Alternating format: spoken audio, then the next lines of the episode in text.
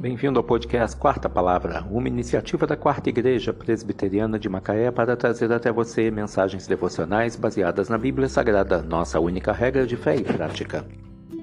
Neste sábado, 10 de fevereiro de 2024, veiculamos da sexta temporada o episódio 41, quando abordamos o tema Desfaço as tuas transgressões. Mensagem devocional de autoria de Charles Haddon Spurgeon baseada em Isaías 44, versículo 22.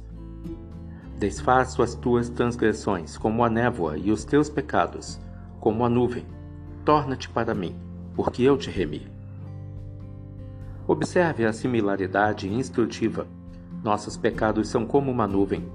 Assim como as nuvens têm muitos formatos e sombras, assim são nossas transgressões.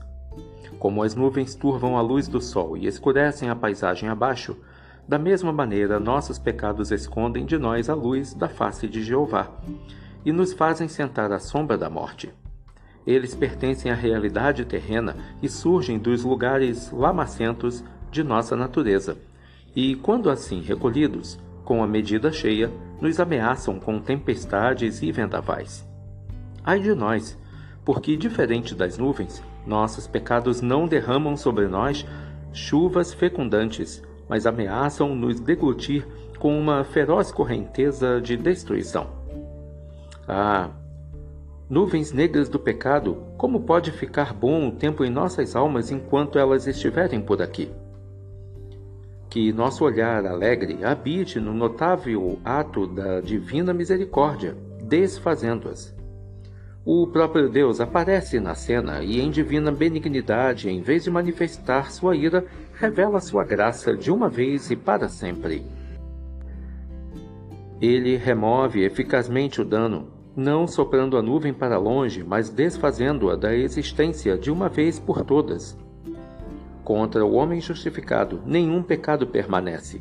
A grande consumação da cruz removeu suas transgressões eternamente.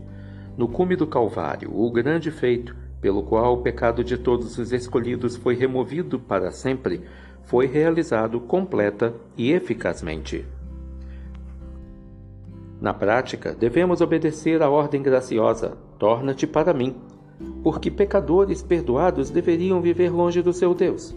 Se temos sido perdoados de todos os nossos pecados, não permitamos que qualquer medo legítimo nos afaste do acesso mais ousado ao nosso Senhor. Lamentemos os retrocessos, mas não perseveremos neles. Que possamos retornar para a maior proximidade possível da comunhão com o Senhor no poder do Espírito Santo. Esforce-se com ânimo para retornar. Ó Senhor, restaura-nos neste dia.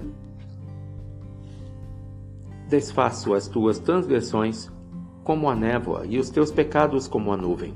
Torna-te para mim, porque eu te remi. Isaías 44, versículo 22. Que Deus te abençoe.